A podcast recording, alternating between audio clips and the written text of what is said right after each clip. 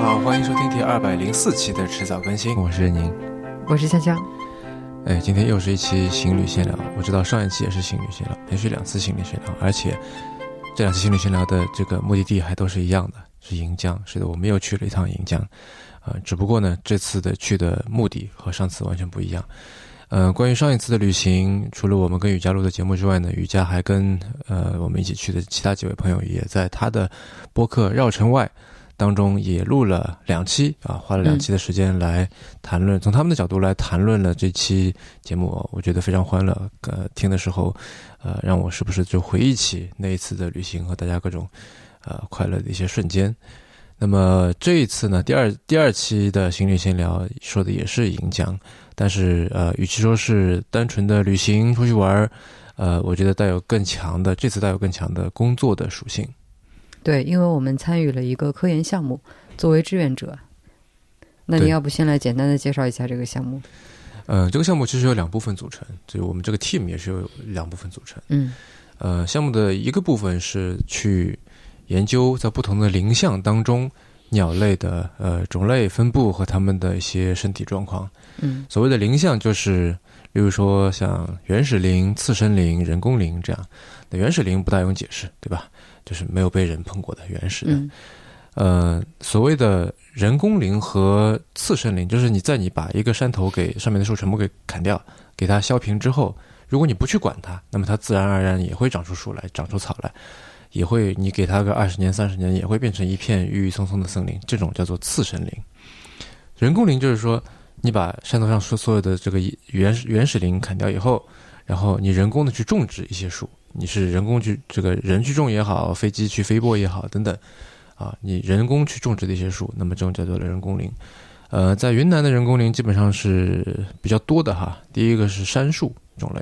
第二呢是叫做西南桦啊，这是一种桦树。呃，那么我们这次就是一共去了四个点，当中有两个是次生林，一个是原始林，一个是人工林。人工林呢就是西南桦林，嗯，呃，然后所谓的这个呃鸟类的身体状况，就是例如说它的发生长发育的情况、换羽的情况，呃，它身上的这个呃脂肪的留存的情况等等，嗯，包括当然是它的这个种群的数量、它的多样性等等，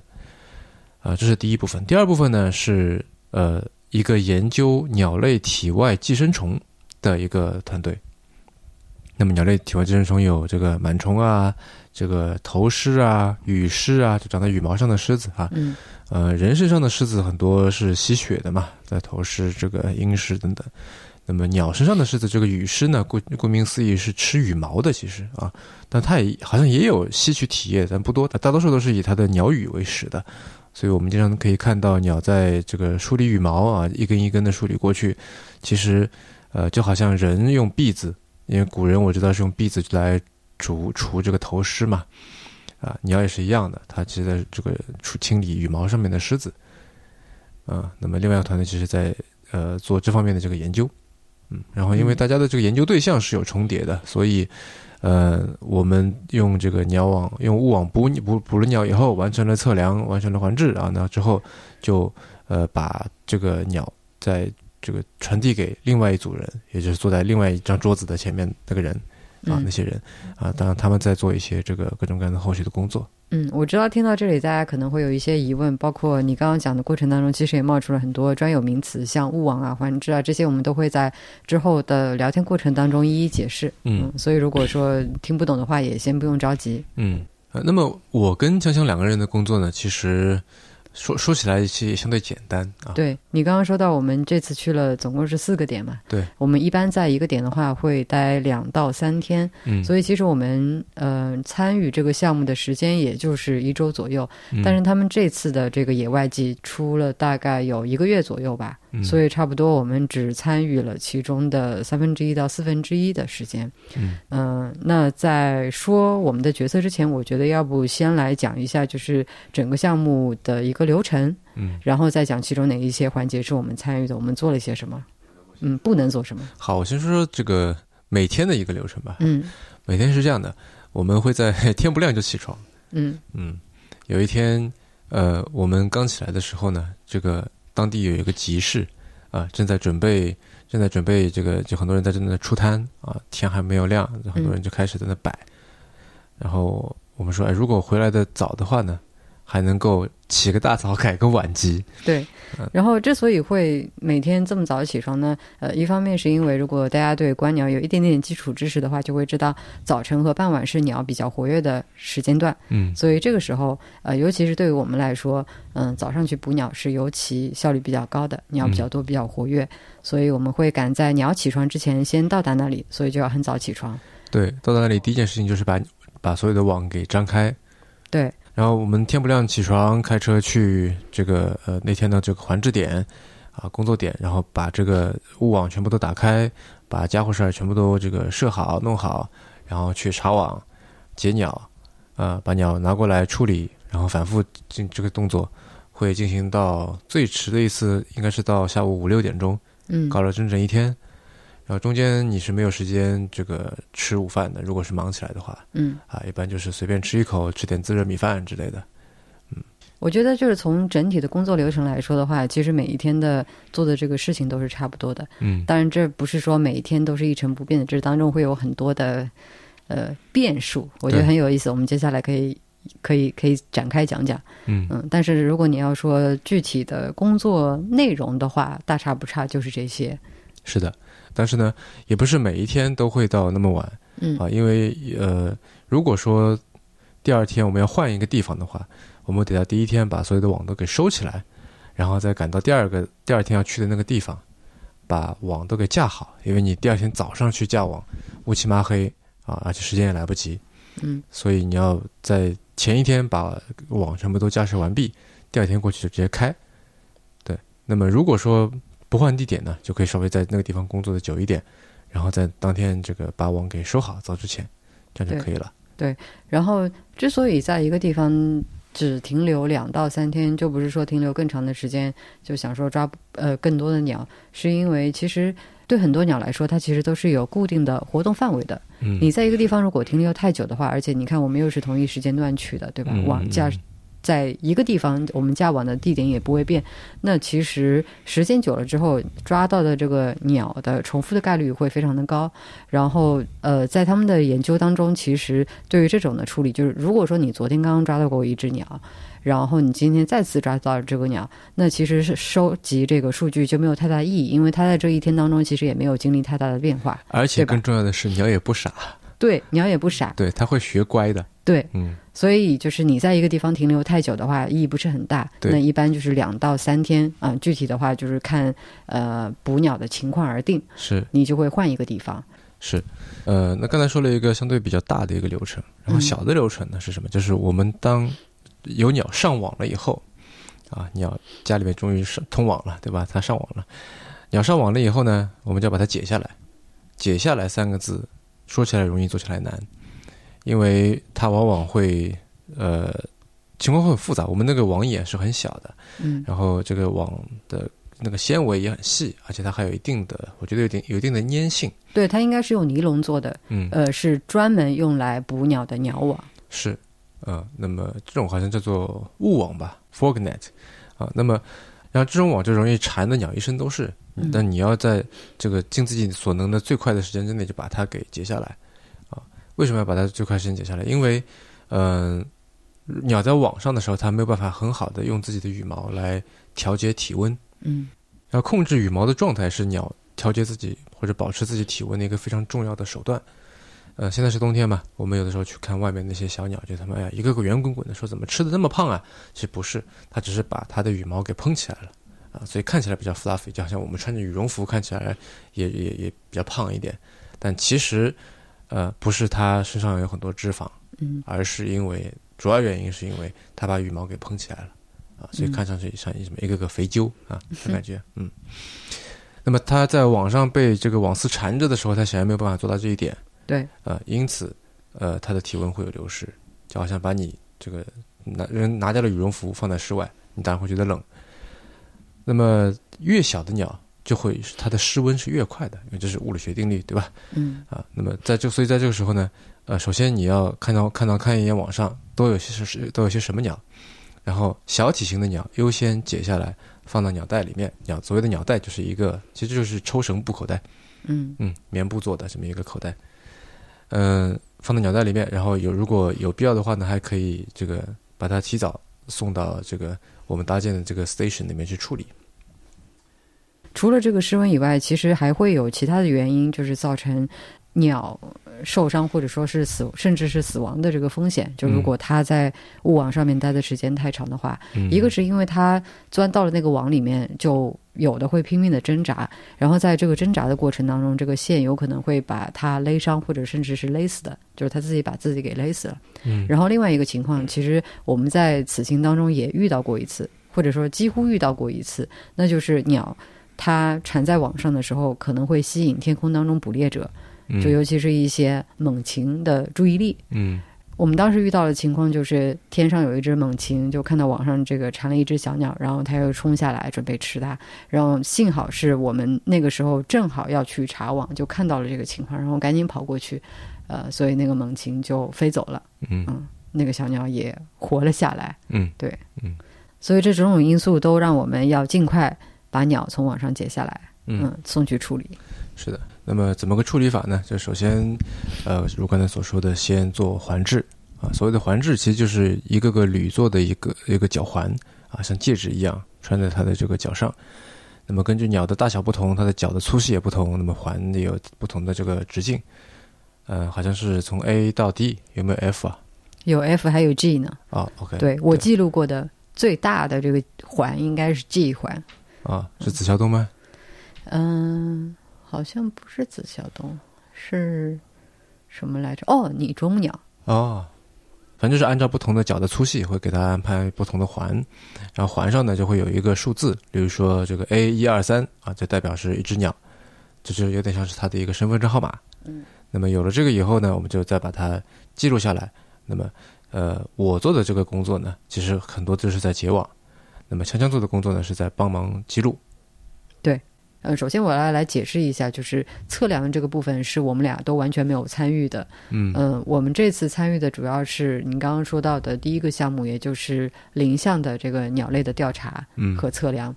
那在这个项目当中，所有的这个测量其实都是由同一位研究员完成，是为了保持测量的一致性。嗯因为它的这个操作还有很大的手工成分，所以如果由不同的人来操作的话，这当中可能有一些误差。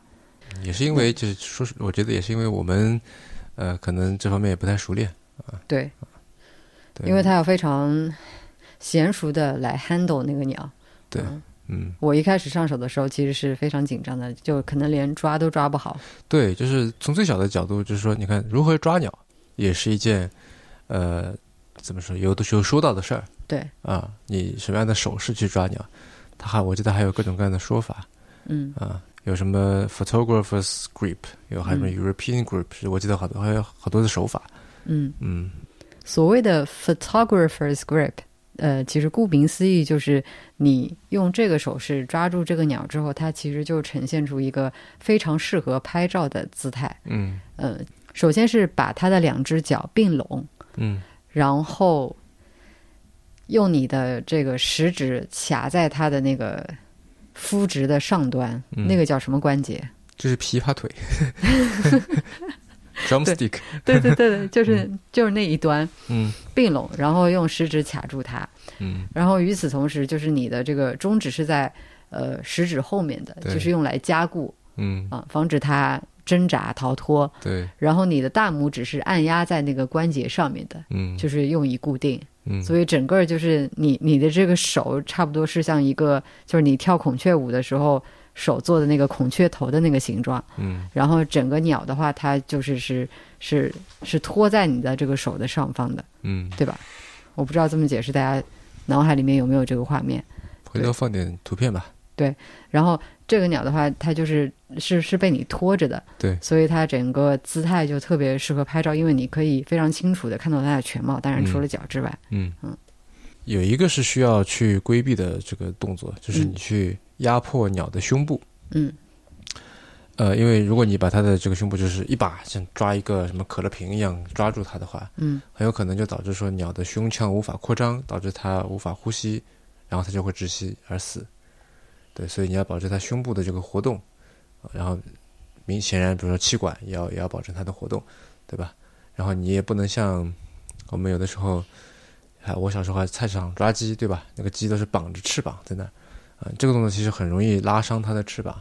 对，对，那这个动作其实也是，因为鸡无所谓，买了或买回来就杀了吃了，对吧？但那个我们面对的是野生鸟类，要尽量减少对它的这个伤害，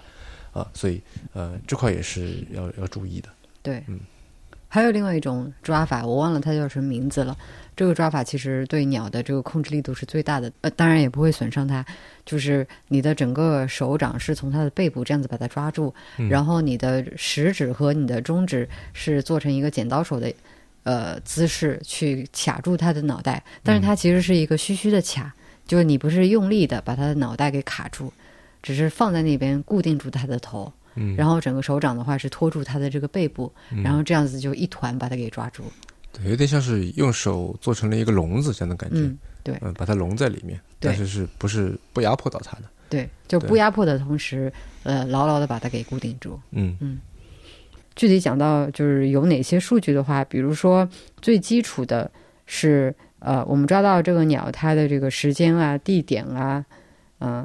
然后呃，还有是关于鸟本身的一些数据，呃，比如说它的换羽情况，嗯因为这个是它研究里面很重要的一个方面。呃，比如说它身体的换羽程度，它的翅膀的换羽程度，对，这两个是不一样的。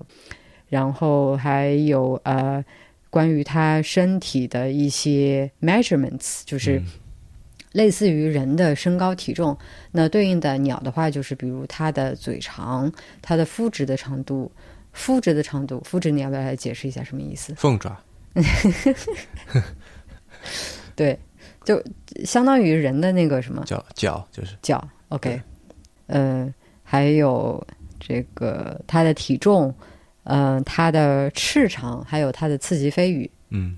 还有就是关于这个鸟的年龄，嗯年龄的话，它有不同的数据来反映，比如说它的头骨的骨化程度，然后呃，它有不同的这个数字，比如说六的话就代表是完全骨化，它是一个最高级别，嗯、然后还有就是鸟的年龄阶段吧，嗯嗯鸟它其实跟人不太一样，比如说我们是一岁、二岁、三岁、四岁，甚至你还可以细化到几个月。嗯嗯但是鸟的话，其实对它年龄的形容是一个比较呃模糊的推测。对，对，有的鸟来说，你只能够推测它是一只成鸟，甚至你连它是三岁还是六岁都说不清楚。除此之外，还有其他的一些因素，你也可以来推测它的年龄，比如说虹膜的颜色啊等等，差不多就是这些吧。嗯啊，刚才还漏说了一点是，就是要它确定它是不是重补的，对吧？如果对是重补，那么是就是如果说是一年前的重补，那么这个流程还要继续；如果是昨天刚刚补的，那么也等于说刚刚测量过，那看一下它的这个身份证号码，哎，昨天刚补过，就可以直接放走了。然后在我记录过的这些鸟里面，其实重补是很小的一部分，嗯，但是呃，听他们讲重补的鸟其实是非常重要的，嗯因为他们可以看到是说之前，比如前一年或者说前两年、前三年，呃，他们还治过的这个鸟，经过了这几年之后，它的这个身体的这些数据，它的这整体的这个状态有发生什么变化？对，就是你有一个环比数据了。对，嗯，呃，那么完成测量以后呢，这个鸟就会被递到旁边的桌子啊，刚才说的这个鸟类体外寄生虫的这个团队，那他们会给它这个捉头虱啊，拿一个小镊子在那翻翻翻翻翻啊，捉这个喉部的这个虱子，捉羽毛上的虱子啊，在此之前呢，还要把它装到一个塑料袋里边儿，用一颗呃塑料袋里面呢有一颗沾着乙酸乙酯的一个棉球啊，用这种方式呃，用乙酸乙酯蒸熏它几分钟到十几分钟不等，根据鸟的这个体型大小来看，鸟越大就蒸熏的越久，等于说用这种蒸熏的方法把这个寄生虫给熏死。那当然，这个鸟的头是露在外面的，所以它不会被熏死啊。那么，呃，让他们在这个帮它梳理羽毛，让寄生虫全部掉下来，落在一只落在一张这个托盘的白纸上面。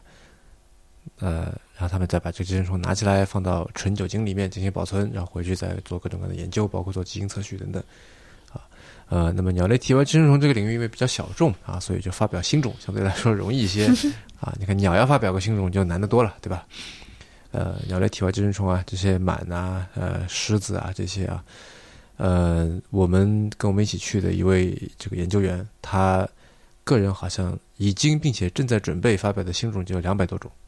啊，两百多种他已经呃名字不够用了，他用他爸、他妈、他亲戚、什么舅舅、姥爷各种。啊呃命名了一圈以后，当中有，然后他说他开始用动画人物来命名， 当中有一种有一种狮子，它用的是《新世纪福音战士》里面的明日香来命名的，所以它是明日香狮子。明日香雨狮，类似这种吧。 OK，对，因为他说那个狮子长得很像明日香开的那个明日香开那个叫什么五号机，还是叫什么？ 我以为长得很像明日香。 那不至于，那不至于，可能是红的吧，我猜。嗯，嗯那么他们弄完了以后，呃，再拍点照片，做一下记录，这这个鸟就可以被放走了。嗯，呃，整体在我们在网上加上在我们整体时间，我觉得可能应该是二十多分钟的样子，就这个鸟十几失去二十自分钟由吧。对，失去因为自其实由根据鸟的这个体型，嗯、呃，它们操作的这个时间也会有变化。嗯就是越小的，因为我们刚刚有说到这个越小的鸟，它失温越严重嘛，是啊、它其实越脆弱。像这种鸟的话，首先我们会优先处理，嗯、啊还有就是呃它那个熏蒸的时间也会相应的减少。嗯所以像像这种小体型的鸟留在我们的手里面其实是更短的。嗯。那么当然，对于鸟儿对被抓的鸟而言，这肯定不是一个什么太愉快的体验。是的，啊，那所以它也会反抗，也会咬你，啊，也会在那大声的尖叫。对你这不是还被那个拟啄木鸟咬出血了吗？嗯，对，那我是故意的，因为听说那个拟啄木鸟咬起来特别疼，我想看看有多疼，嗯，结果一咬就出血了。对，嗯我第一天刚去的时候，就是被在剪鸟的时候被鸟咬了，我觉得哎，这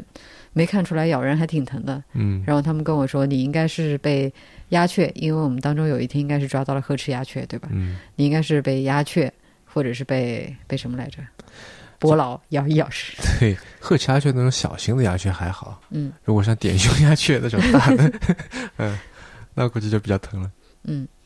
对，那我们就这样，这个每天工作嗯进行了大概一周左右的时间，换了四个点。嗯，这次旅途下来哈，上次去完盈江，我已经觉得说是我能够回味很久的一趟旅程。嗯这次我觉得也是，甚至某种程度上，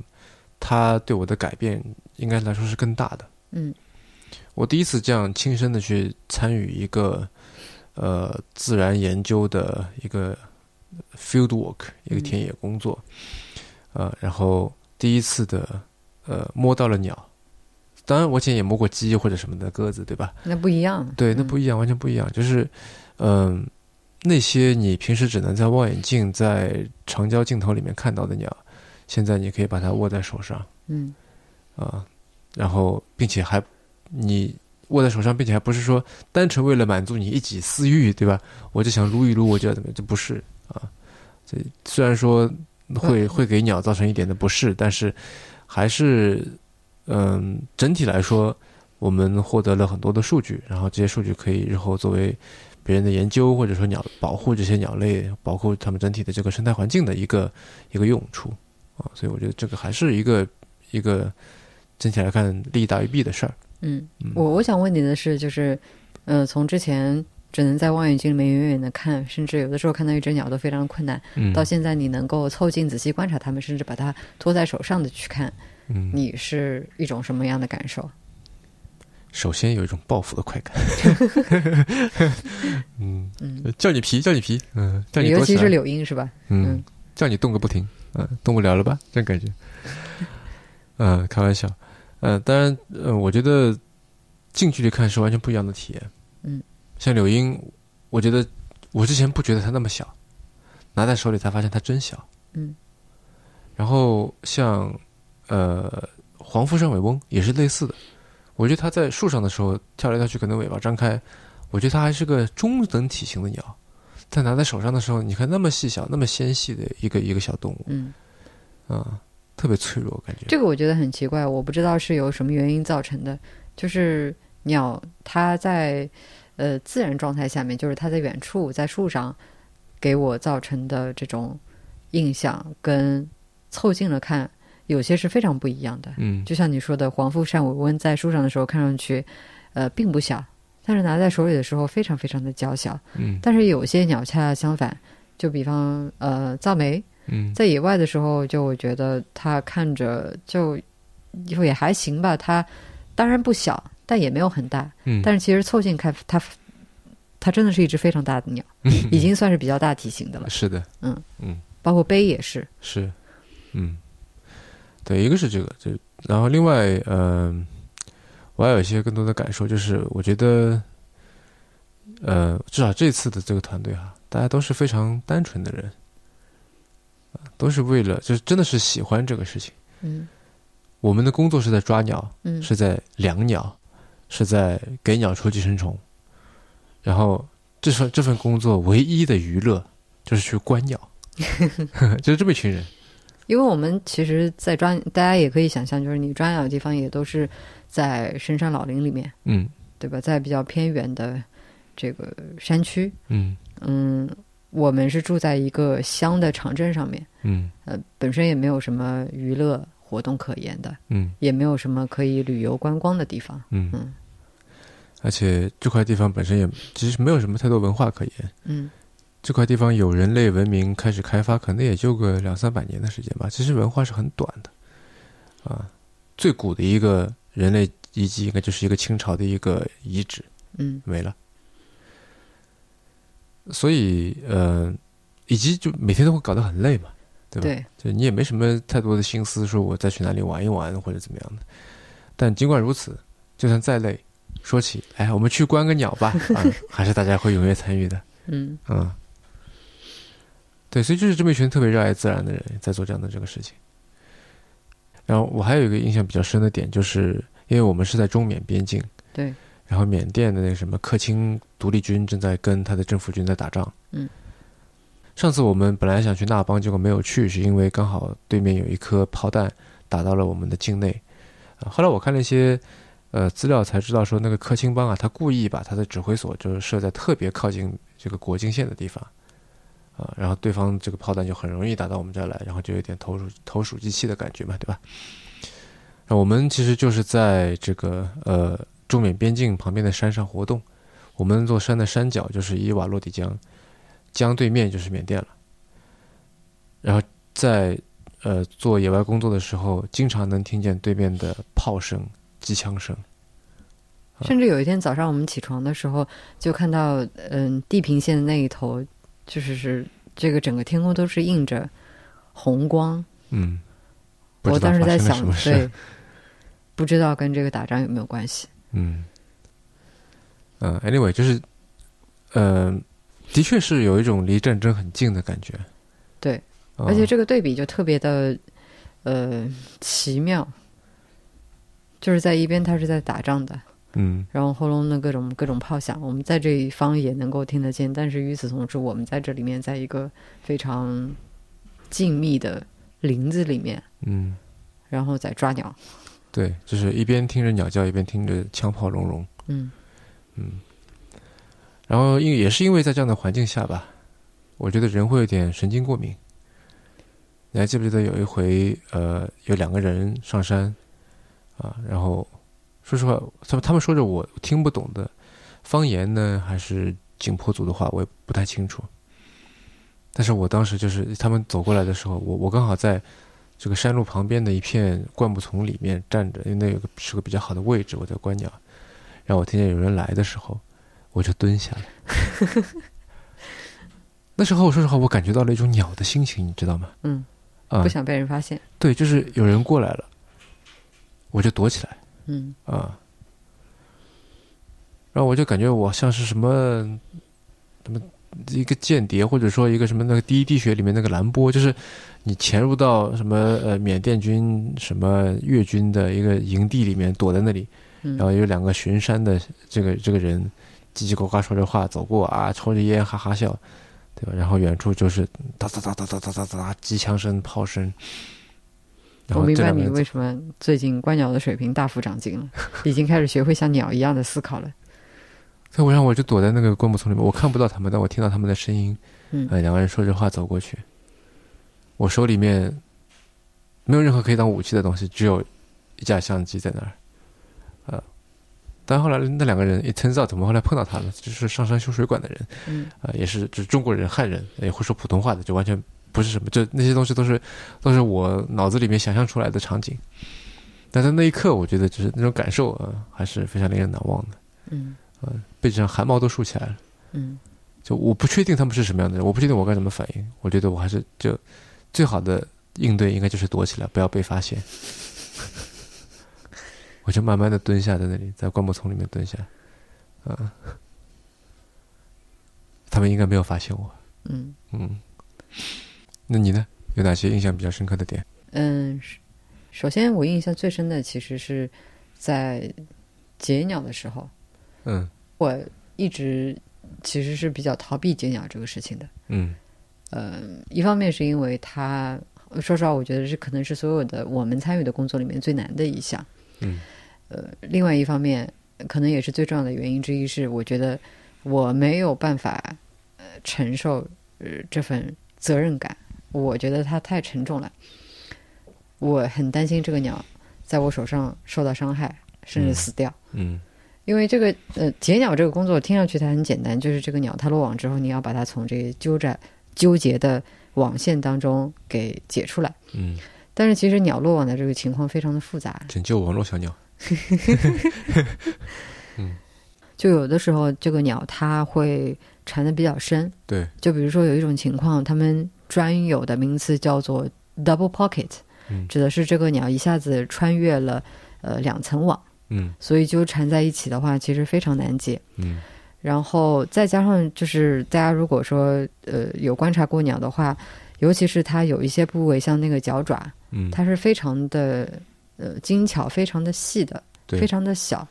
然后它那些脚爪又是紧紧的抠在一起的话，像一个拳头握着。对，像一个拳头握着，你想象一下，就是一个一个小拳头，然后里面有好几股的这个线缠绕在一起，然后你都不知道，你也看不清楚它是怎么缠的。嗯在这个情况下面，你你又不能够把那个线给扯破，嗯要把这线给理清楚，从它那个脚爪里面给抠出来不，伤线，不伤鸟。就是一件非常就我光是想想都非常 stressful 的事情。对，而且嗯你是在你看不见的地方有一盏倒计时在那儿倒计着对啊，我记得他们说，就是解鸟的话分几个阶段，就是最容易的阶段的话，应该是三十秒之内你就应该把这个鸟从网上解下来。嗯，是说你网上的鸟会分成三级，啊、对对对，就是最最简单的那级应该三十秒之内搞定。对，但说实话，我从来没有三十三十秒之内搞定过。我从来没有在三分钟之内搞定过。嗯嗯，但因为呃，会交给我我们俩的鸟相对来说也是难度会比较低一点，嗯就是它体型会比较大一点，失温的风险比较少。嗯啊、而且在很多时候也是我们也是由专业的人员在旁边 supervise 我们。对啊如果我们实在搞不定，他们就上，对他们在旁边看着。对，所以就这是个就解鸟，它是一个确实是一开始是有一些技巧可言的事情，嗯所以他们会做简单的说明，就是你应该怎么去解，比如说先解，一般来说啊，先解脚，嗯然后开始解翅膀，嗯，就其实是一个从下到上的过程有。点像脱衣服这种感觉。对，但是就算听他们这么讲过之后，你实际上手实操的时候，它还是一个很难的这个事情，因为情况太多变、太复杂了，然后这个鸟的个体差异又非常的大，对，所以就而是且我鸟觉又不得停在挣扎。对嗯，它会啄，对，它会咬你，还会对拉屎在你手上。对，嗯，所以就是所有的这一切加在一起，让它变成一个，就就我就是就是 too much is going on，就是我我有点承受不住的这么一个情况。嗯然后再加上就是有有一些鸟，尤其是一些小鸟，像那个金头碎鹛啊什么的，它本身比较脆弱。嗯我在解的过程当中，就会发现它可能有一些看上去不是很好的预兆，呃，比如说脑袋有点垂下去啊，什么闭眼啊什么的。这个时候我就会格外的焦虑，嗯，我就想说，哎，它是不是就是有点不太行了？嗯然后这个时候我还手忙脚乱的，就根本没有头绪，应该怎么把它解出来。嗯对，所以就是我觉得，就是一下子，当我在解鸟的时候，就觉得说，呃，这个这个小鸟，这个小生命，它的呃生杀大权就交在我手上了，就仅仅在这几分钟之内了，我几乎就能决定它的生死了。然后我就觉得我好像没有办法能够承担这一份责任，嗯所以其实整个过程当中，我经常去逃避解鸟这项任务，就是就算去解的时候，就首先那我非常鸡贼的就是带鸟袋，你们一般都是尽可能多带鸟袋，嗯，我一般都带两三个，因为首先我对自己有非常清楚认识，我知道我也解不了多少鸟。你们三十秒解一个，我三分钟还没解出来一个，所以我就我觉得我没必要多带那么多袋子。另外一个多多少少也是一个借口，对吧？到了那边，万一有鸟，然后大家一块儿去，哎那我反正就带两三个袋子，我也解不了更多了。 嗯嗯，就是嗯。然后包括是去你们去查网的时候说，哎，时间到了，差不多要去看看了。就很多时候我也是，就是在尽可能的拖延吧。嗯，对，我不太想要主动的去做这项工作。嗯嗯，当然我可以做一些这个跑腿的工作，比如说你们解下来，因为一般这个鸟解下来的时候，它会暂时的放在那个网上，到最后再一起 collect，嗯然后送到 station 里面去处理。那我可以做这个收集和跑腿的工作，但是解鸟这个这个工作，嗯嗯嗯，而且你还放走过两只，对我还放走过两只，就是，呃，是这样子的，就是这个鸟它，我因就是因为缺乏经验，我没有办法判断它到底缠得深还是不深，嗯所以我当时经手的那两只鸟，它其实缠得一点儿也不深，然后它又在应该是很容易拿的，对，然后它又在拼命的挣扎，但是我不知道，嗯所以我把手伸进去，然后它又开始拼命的啄我，然后它啄我，我一缩手，那个时候就是因为我的手伸进去的时候，其实已经把那个网的口子撑大了一点。嗯然后它一挣脱就飞走了。嗯而且我放走的那只还是 意义挺重大的这个重捕的鸟，嗯嗯，就我一上来就放走两只鸟，对对我来说这个心理压力就更大了。嗯嗯嗯，对，因为捉到任何一只鸟都是很不容易的，对，所以如果说此行有什么遗憾的话，那就是我没有解太多的鸟，嗯就是这一项工作我其实还不够熟练，嗯。但是其实我知道，就是我一开始效率这么低，其实也是跟我过于担忧，呃，他们的这个状况有很大的关系。其实后来经他们的解释之后，我才知道，呃，鸟你要说脆弱的确是，但是你也嗯没有必要那么小心翼翼的去 handle 它，对就比如说它的这个翅膀也好，脚也好，它都是有一定的弹性的，嗯你不用像担心碰碎一块豆腐一样的，就是担心说这样一碰就可可能会伤害到它们。嗯，就在他的接受范围内吧，就他的接能接受的范围其实比你想象的要大，这么啊、来说，对，可以这么说，对吧？对因为鸟它本身羽毛也特别漂亮，然后结构很精巧，你觉得说好像是不是一碰就会碎这种感对觉，对对对吧我一开始就是这样子的它感觉，特别但是 fragile，对啊，但它但其是实就是这没有种那么那么脆弱，就是这种想法，就是导致说我解鸟这个速度大大降低，嗯嗯，因为过于小心翼翼了，嗯所以我感受最深的一点就是就是这个，就感觉到了那种沉甸甸的责任感。嗯然后我就有点逃避。然后另外一个很深的感触是，就是我发现做这个 field work 实际操作比理论的构想要难得多得多得多。嗯，怎么说？嗯、就比方说有一天，嗯嗯，我们在一片原始林里面抓鸟，嗯，然后这片原始林其实一开始我们大家都对它抱有极高的期待，是，因为原始林顾名思义就是它整个的植被状况会比人工林还有天然的次生林都要好很多。嗯，而且这种好就是你一眼能看出就是好，对，就充满了生机，植被非常的茂盛，对，呃，多样性非常的强，是嗯，那个树巨大，对。然后，嗯，这个研究员他其实在之前也去同样的地点抓过鸟，呃，大丰收，就无论是鸟的数量还是抓到鸟的这个鸟种，呃，都非常的多。嗯，所以一开始大家都很期待，就觉得说在这个地方肯定能够抓到很多，而且应该能够抓到很多不错的鸟，甚至是意料之外的鸟。嗯以及就是要去那个鸟点，其实我们要爬，要爬山，爬个四十五十分钟。对，每个人都是大汗淋漓、气喘吁吁。对然后到了那发现说哇，肯定就是爬这段山路是直的对，啊，这里肯定很多鸟。嗯对对，但是没有想到，就是在我们这一周多的这个呃工作当中，呃这四个点的捕鸟经历当中，这个点，这个被大家给予最高期待的原始林，嗯它的鸟况是最差的。其中有一天，我们大概只抓了三只鸟，是不是？嗯嗯，是，这段但时是间去查网都是都是 empty empty。对，就是没有人知道是为什么。嗯嗯就天气也很好，是晴天，嗯然后嗯，往年也是在同样的地点、同样的季节来抓的。嗯，就是如果你要去看这个变量的话，好像没有什么是变化的。我们后但不来知道在为什么在就讨论，是可能是因为这一次突然的降温、寒潮的关系，嗯也许啊，嗯，这是一个猜想，也许，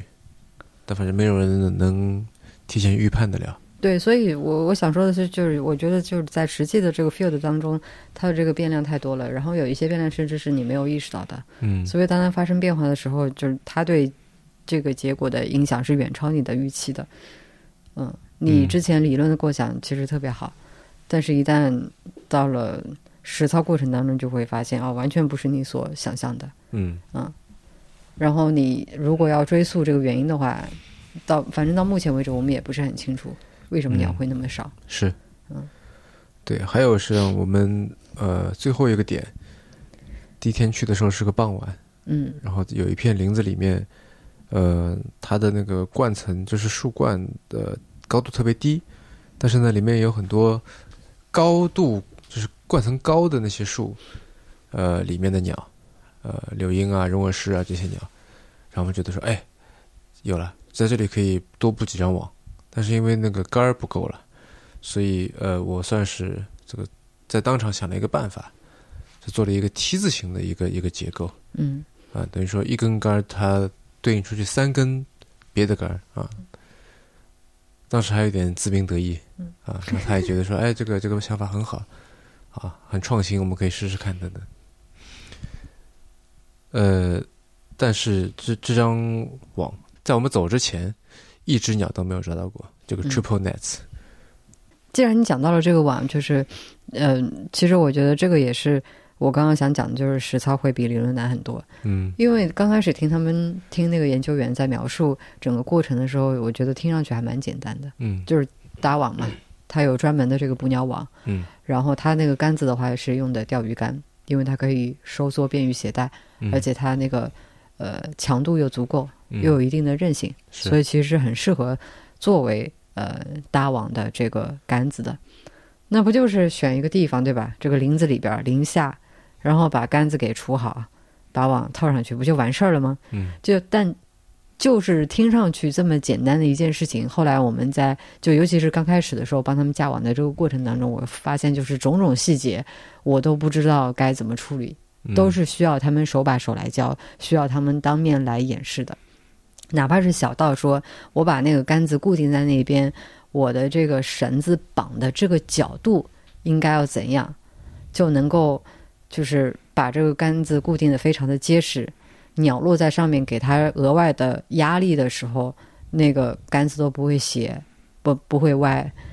呃，以及是说又考虑到之后又又我们又要结网嘛，对吧？嗯就是两三天之后要把所有的这些设备换一个地方重新搭，又要能够尽量保证这个结网的效率。嗯就比如说你的那个绳结要怎么系，它嗯要既牢固，但你又不能打死结，你结网了之后就会非常的麻烦。对，比如说最最简单这个结怎么打，其实我一开始都是、都是 懵的，嗯，嗯我也是，都是他们教的，而且我发现不同的老师会教出不同的方法来，对，他们所以就各自都有是各自的手法，你发现了吗？嗯是，就是所以就是，嗯，包括说那个那个网，因为它撑开的时候，它其实是一个长约十二米，嗯然后高约两米两米多，嗯，快三米吧，应该对，两两三米的这么一张大网，对吧？对那我们晚上，我们一般是工作到呃，比如说如果是收工早的话，可能是午饭后下午，然后晚的话就可能是傍晚。对。那我们人走后是要把这些网收起来的，不然的话它在上面持续会捕动物，然后这个时候我们人又不在边上，呃，过一段时间去 check，所以这些动物的话，一旦被缠在网上的话，肯定是到第二天我们来查网的时候就会死掉。对，所以我们要进行一个叫做收网的工作。嗯那收网不就是把这些网，就是就是从有原来张开的这个状态，变成一个一个缩着的一个状态嘛？嗯但是哪怕就是这么简单的一个工作，它其实这里面也是有很多的这个讲究的。你怎么样把这张网收的优雅？嗯你嗯，就是这种方法，它可以让你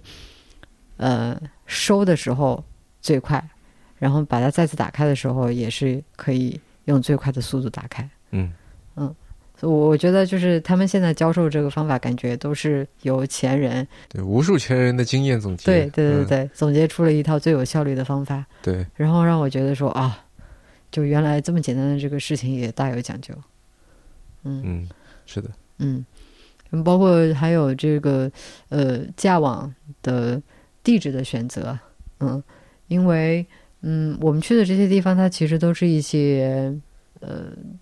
就是它不是那种大家去旅游风景区啊，去国家公园，呃那些铺设的整整齐齐的路。尽管它是一条土路，但是比如说它两边的这个树都是可能修过的，对吧？就是方便人通行的，嗯都是一些比较杂乱的林子。嗯然后这些路，嗯，也是非常不平整的，嗯，甚至有一些地方，我觉得是几乎是没有路的，你可能边上要砍掉一些枝叶，嗯，它才能够有一个确保一个人通行的这些这个地空间。嗯那在这样子一个不规整的杂乱的环境里面，你要怎么样去架网？因为我们这个不是小网哦，嗯不是一两米的这个小网，你一张张很容易拼接起来的。两三米高，然后十二米长的这个大网，你怎么样在这个有限的空间里面尽可能多的布网，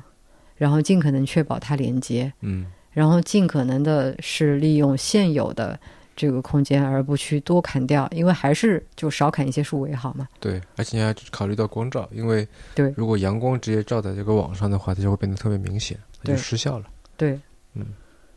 它既要是在一个暴露的地方，但是又不能有阳光直射。对，然后所有的这一套东西，它都是你换一个地方它又失效了，你又要重新考虑，是，都要依据每一个地方的实际情况来来决定的，嗯就没有一个没有一套东西是可以照搬照抄的。嗯，所以我就觉得啊，就就原来这个东西这么的复杂，嗯所以就是我们也就跟了一周左右的时间，让我觉得这种 field work is hard work，嗯，确实是挺累人的。嗯，对，而且我们这次好像条件好像好了，哎嗯，至少每天还有一个有屋顶的房子，嗯还有热水澡可以洗，嗯还能直接吃上热饭。嗯，对，就是我们在这趟出行期间，我在看一本叫做《远东冰原上的猫头鹰》这本书，嗯、是美国的一位生物学家，嗯、他是研究毛腿鱼鸮的，然后他就常年在俄罗斯做野外考察。嗯，此人长得也像一只猫腿鱼像。哦，是吗？我没有看过他的照片。嗯，我去查查看。 哎，为什么我感觉好像这个研究员最终会跟他的研究对象长得越来越像？我记不得知这道 个 Sapolsky 也是这样子的，就是看上去长得像像一个只狒狒。嗯对，嗯呃，扯远了，说回来，就是就我我在看那本书的时候，看他们这个每天遇到的各种各样，反正糟心的事情，各种各样就是意外吧，我会觉得说，那相比之下，我们的这个。野外考察已经算是非常非常的舒服了，或 对，者说是他顺们利还还要了。露营呢，嗯嗯，对吧？我们至少不用露营吧？嗯嗯，所以我我我觉得还挺佩服他们的，就是我觉得能够常年坚持从事这些工作的人，真的对这个东西是真爱。我嗯没有办法想象，就是呃，没有没有热情、没有热爱的人，他是怎么样可以把这些事情给坚持下来的，嗯，确实蛮辛苦的。就没有热爱的人，怎么能够发现两百多种新的狮子？嗯是吧？嗯。哦，然后，嗯，对，嗯，其实这个朋友身上我觉得很有意思的一点，呃，也是我觉得跟你比较像的一点，就是嗯虽然他的研究对象是寄生虫，是狮子啊，还有螨虫这些，但是他其实对自然 in general 都是非常感兴趣的。嗯他自己是一个非常狂热的观鸟者，嗯呃，然后他对于途中遇到的种种比比较奇怪的，比如说真菌啊、植物啊、呃爬行动物啊、哺乳动物，所有的一切都非常的感兴趣，嗯而不仅限于他的研究对象。嗯，你会见他到处东摸摸西看看，对吧？老是嗯凑过去去拍照，嗯，啊，动不动就把望远镜举起来了。对，就你经常会感受他他他那种无处安放的好奇心。对，嗯然后说着说着，哎，突然就跑外面跑过去了，说一边说啊，外面是听上面头上面有鹤的叫声，嗯，嗯还有一点是，嗯，其实我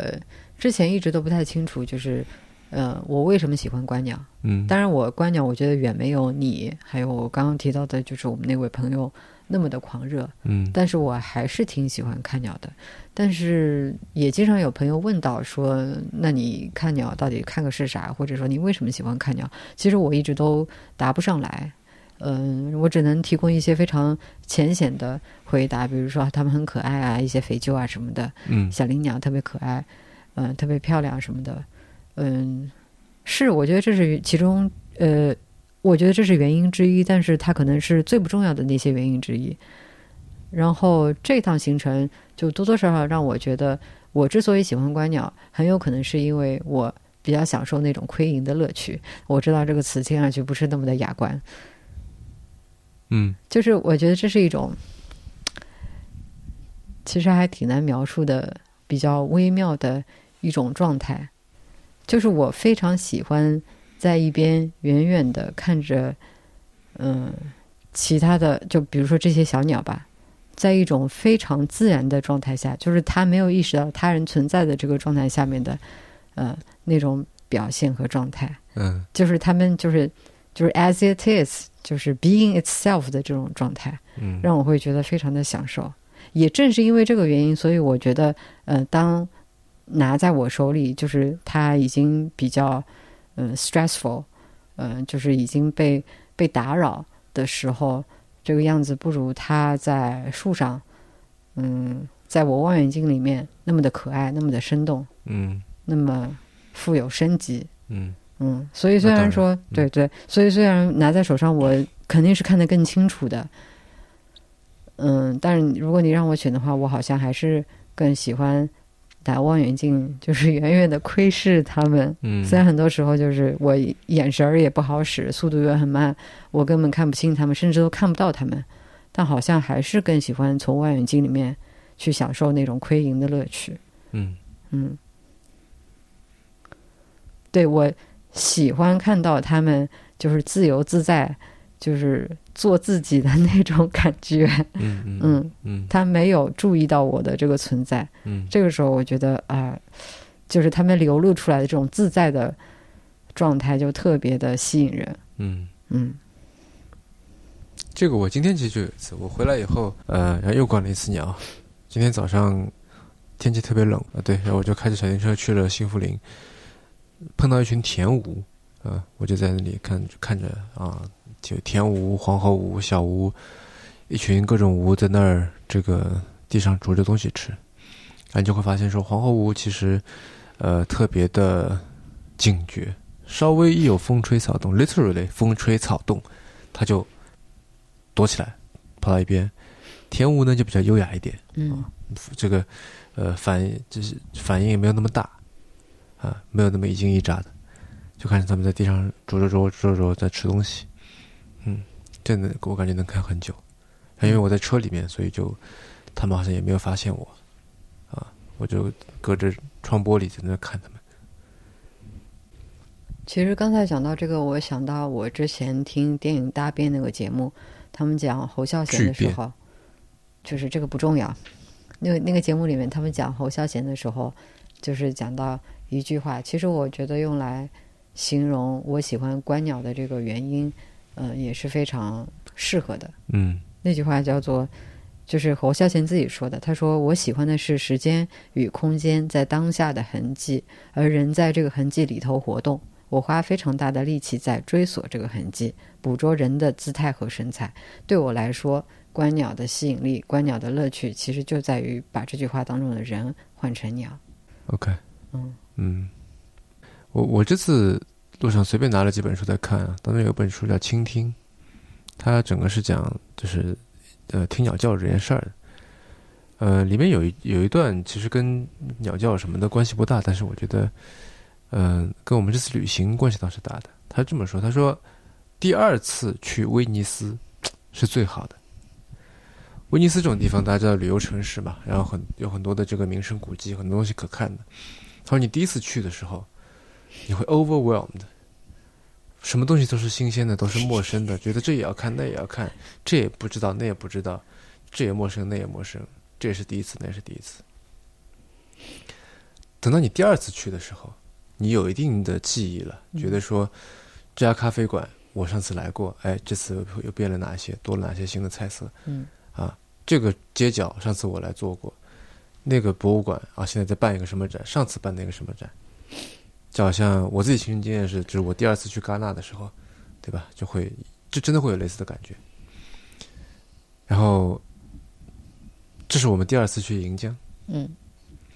以及我们去的四个点当中有三个点，我们都待了两天。嗯然后因为你的工作呢，你会要不停的在 station 里面待着，因为你要做记录嘛。我就经常在外面溜达，嗯对吧？在 wander，漫山遍野的走。到每到一个点，因为这些点都是经过精心挑选的，都有它漂亮的，都有它就是在一片一座山、一片山林当中选中它的这个原因所在。嗯、我就沿着就上山下山，走小路到处窜，嗯第一次第一天总是充满着新鲜，到了第二天我已经有一点点自由地的感觉了。呃，我知道到那里有一棵什么树，那边跟那边开着花，这个地方昨天出现了什么鸟，啊、呃所以这这一路其实是一种不断的第二次去威尼斯的过程。有了一个环比的过程。对，就是这种，我不知道，我觉得两次可能刚刚好。如果每个地方只有一天，我会觉得很累，嗯每天都要吸收大量新鲜的知识。嗯然后一个地方如果待三天呢，可能会稍微有一点重复了。嗯嗯，两天的确是刚刚好的。第一天熟悉，呃，第二天就是一方面，呃，你对它有一点亲近感，同时也要准备告别。嗯啊、所以这我觉得两天是恰恰好的，对于我来说，嗯就是第二次去威尼斯的感觉。嗯。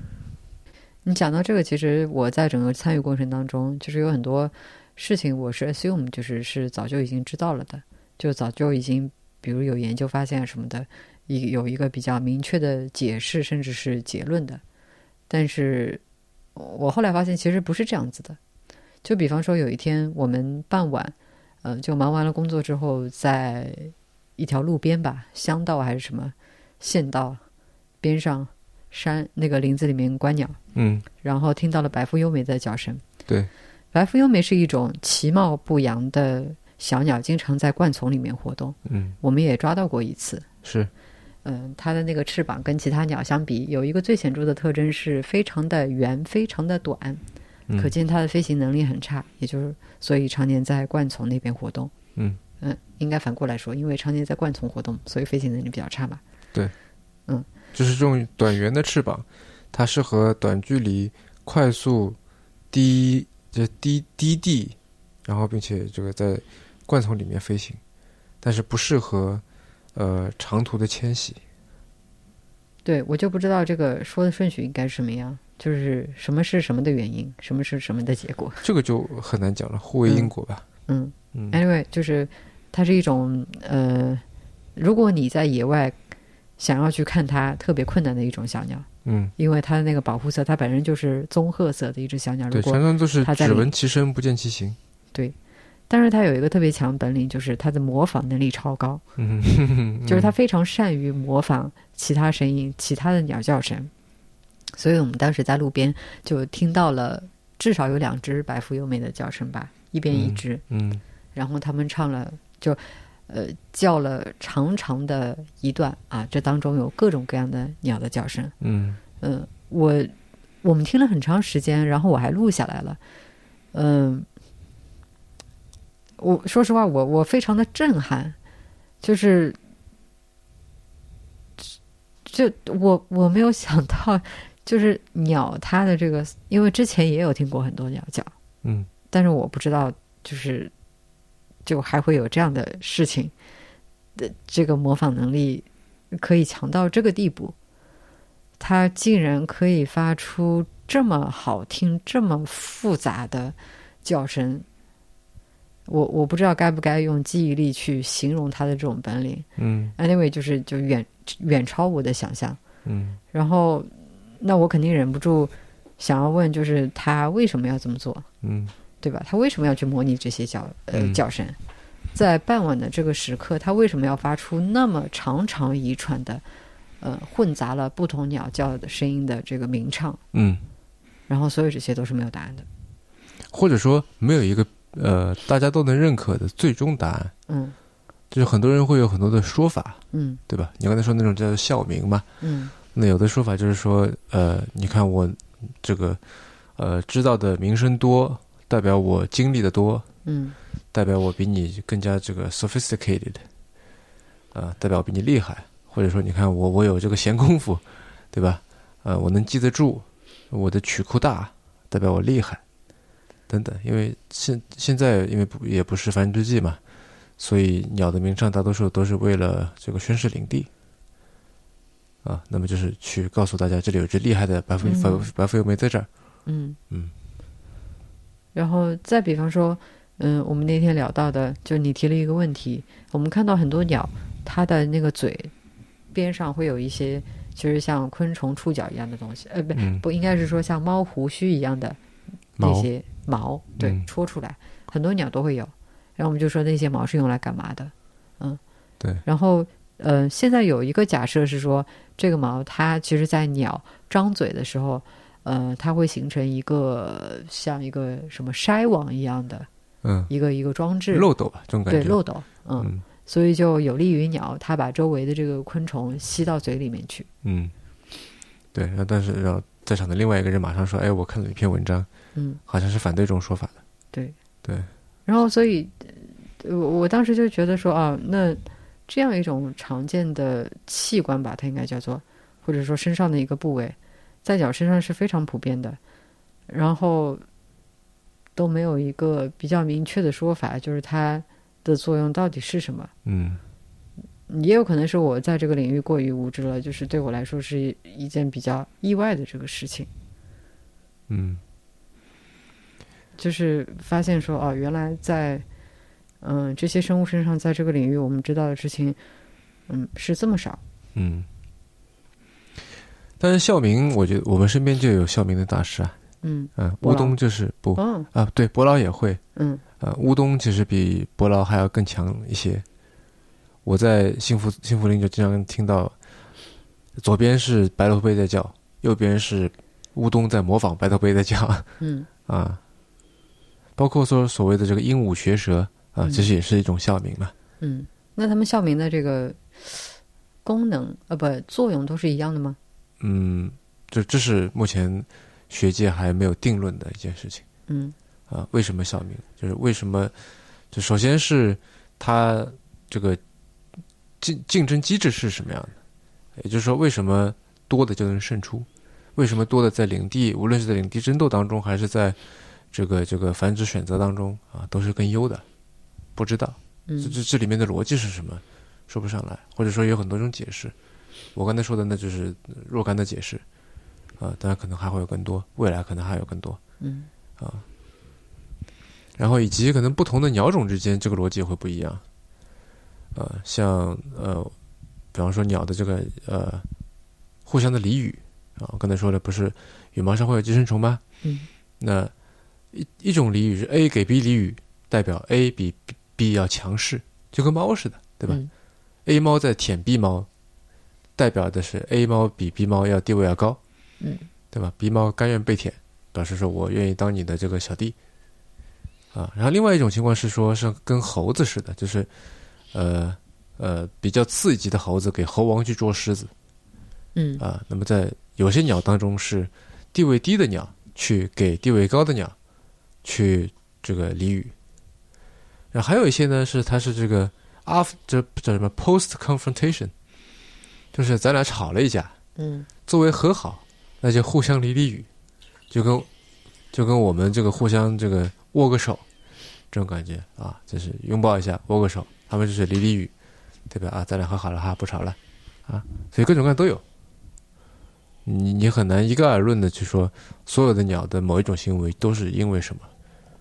那俚语存在这样的情况，我猜可能校名也会有类似的逻辑，啊，所以鸟类世界也比我们想象的要复杂。世界上有差不多一万种鸟，其实每一种鸟就代表着一种活法。那么这一万多种活法，你显然很难，我觉得去找出一个公约数，说只要这么干就是意味着什么。嗯嗯我觉得我之所以会提出这样子的疑问，或者就觉得这些是很意外的事情，可能也是因为我之前太小看这个群体了，把他们想的太简单了。嗯，嗯是的，嗯对。那么呃，说回来，我觉得时间也差不多哈。嗯